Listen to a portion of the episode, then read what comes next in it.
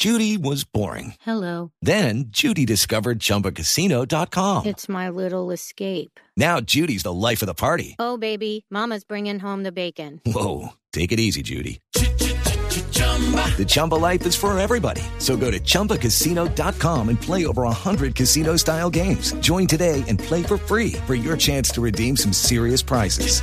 chumba ChumbaCasino.com. Purchase necessary. Void where prohibited by law. 18 plus terms and conditions apply. See website for details. Ocho minutos, etapa complementaria. Ataca el Palomo, ataca el Palomo. Vámonos, Palomo, vámonos, vámonos. Ataca el Palomo, la pelota corre al borde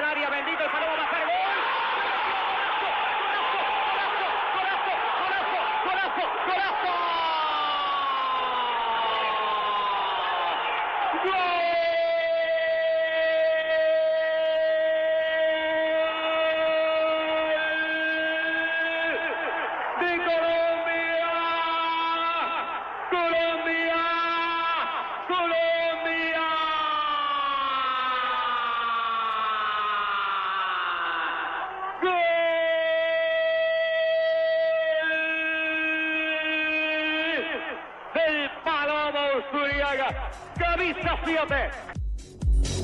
Hoy apareció el mundialista. El mundialista Apareció el Sergio mundialista. Ramírez. Bueno, hoy Le cantamos un faltó gol. fue el se metió. Hoy le- ¿El se metió si era el mundialista? Eh, él sí, era el metió, original. claro, sí, sí, sí. Sí, él se metió y Ah, en ¿este era camisa. original? Camisa, sí. Camisa 7. Camisa Lo que pasa es que después lo Ese- copiaron, pero el original es del estilo, mundialista. ese- ese estilo de camisa 7, eso se debatió en una reunión en el octavo piso de la calle Colombia con Junín, en la ciudad Las de Medellín. anécdotas son fabulosas. Me encanta. que- Claro, me cuando, encanta. cuando él las dice son, son anécdotas, cuando yo las digo yo soy un chismoso. Sí. Eh, en, en esa, Sí, en esa es. reunión, Sí, así es. Sergio estaba recién llegado, venía de ser el narrador número uno en la ciudad de Pereira y reemplazó al emperador Marco Antonio que había decidido irse a Todelar, de la voz de Antioquia a Todelar. Y entonces se buscó una manera de distinguir eh, la, la, eh, la narración, de diferenciarla. Porque en la plaza estaba un narrador que con su espectacular dominaba absolutamente todo el escenario, que era Jorge Eliezer Campuzano. Y Gran entonces apareció, apareció el tema de la camisa 7. Empezamos a buscar camisa 7.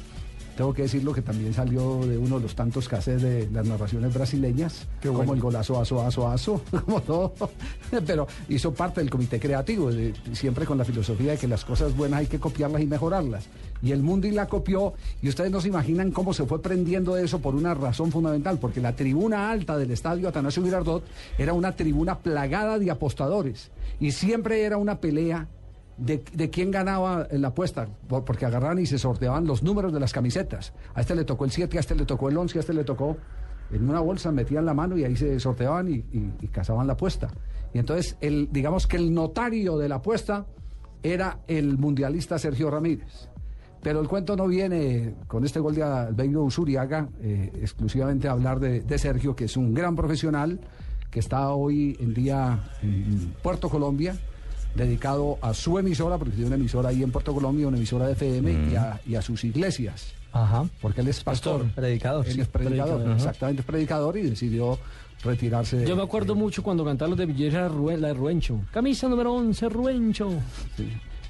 En la Claro, época, no en la época, no, no, yo no, no, tengo el tono. no, ah. Eh, eso era en la época Pero era 87, parecido a mí. 88, ¿no? Sí, sí.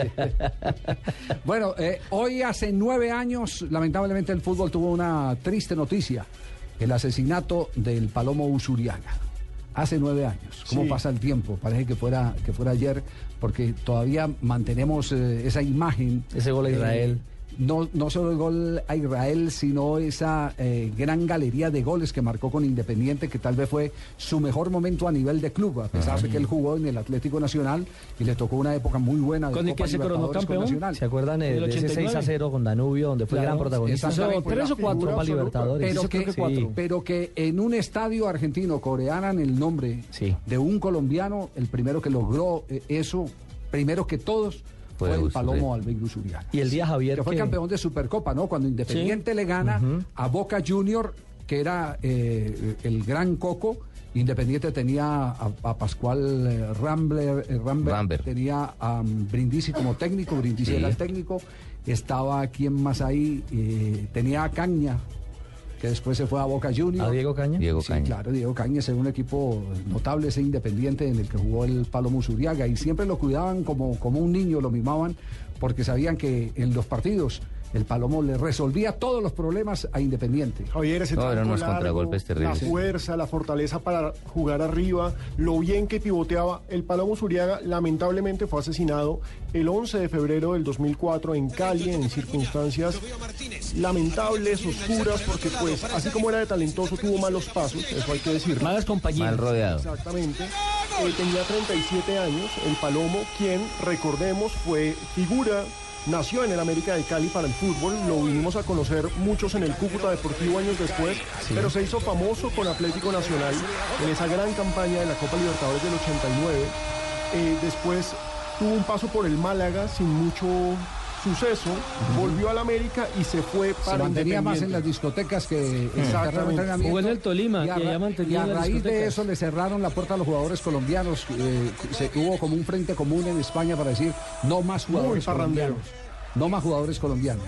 Y se fue a Independiente en donde se convirtió en leyenda, campeón de Supercopa, campeón local, pues aquí está- ídolo absoluto. Aquí está uno de los goles de El Palomo en Argentina.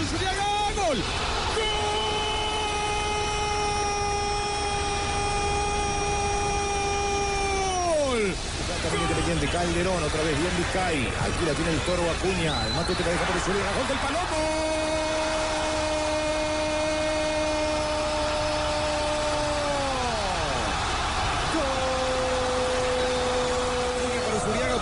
El. Vino para Usuriaga, a ver Palomo. Ahí va el trotecito del Palomo. Al Palomo, es el sexto, ahí va el Palomo, la tocó, viene gol. ¡Gol de Independiente! El sexto lo hizo Usuriaga.